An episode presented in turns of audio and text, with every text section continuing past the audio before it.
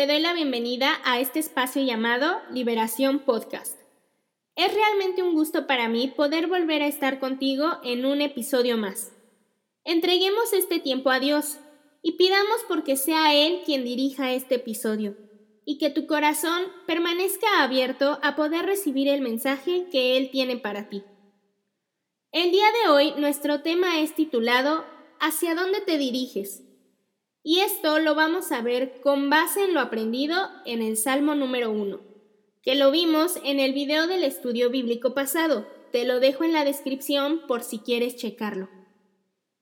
Este es el primero de los 150 salmos y contiene la esencia de todo el libro.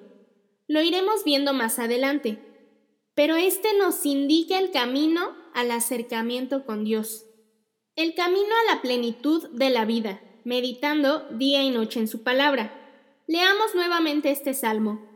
Bienaventurado el varón que no anduvo en consejo de malos, ni estuvo en camino de pecadores, ni en silla de escarnecedores se ha sentado, sino que en la ley de Jehová está su delicia, y en su ley medita de día y de noche. Será como árbol plantado junto a corrientes de aguas, que da su fruto en su tiempo y su hoja no cae, y todo lo que hace prosperará. No así los malos, que son como el tamo que arrebata el viento. Por tanto, no se levantarán los malos en el juicio, ni los pecadores en la congregación de los justos, porque Jehová conoce el camino de los justos, mas la senda de los malos perecerá.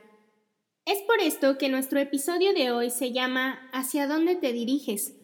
Porque vemos que tenemos dos caminos posibles para tomar. Por un lado, el camino de los malos, los pecadores, escarnecedores, y por el otro, el camino de los justos.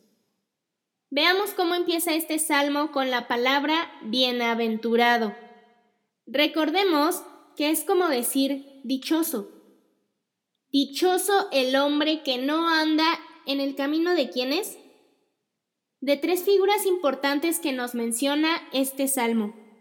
Del malvado, aquel que simplemente actúa sabiendo lo que para él es correcto.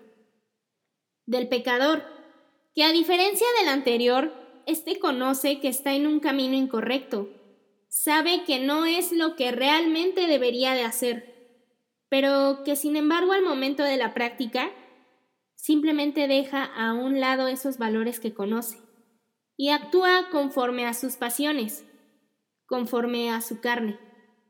Y finalmente, del escarnecedor, aquella persona burlona, para la cual las cosas simplemente no tienen un sentido y no le queda más que burlarse. ¿Qué nos dice este salmo? No andes en el consejo de alguien que no te va a saber aconsejar, porque simplemente actúa conforme a su voluntad, sin un valor. No te quedes en el camino de los pecadores, si bien ninguno de nosotros es perfecto, pero no te dejes llevar por tus pasiones, pues sabes quién eres, quién es tu Padre, el Creador de todo. No te sientes en el mismo lugar de aquellos que simplemente se burlan. Ese no es el camino correcto. ¿Hacia dónde crees que te va a llevar ese camino? Más bien, bienaventurado, dichoso el que medita día y noche en la ley de Jehová, en su palabra, aquel que encuentra todo ahí. ¿Y qué sucede cuando te deleitas en su palabra de día y de noche? Que aún en la prosperidad o en la adversidad tú vas a estar enfocado en ella, tu refugio va a estar en la palabra de Dios. ¿Y qué es lo que viene cuando realmente te enfocas en Dios?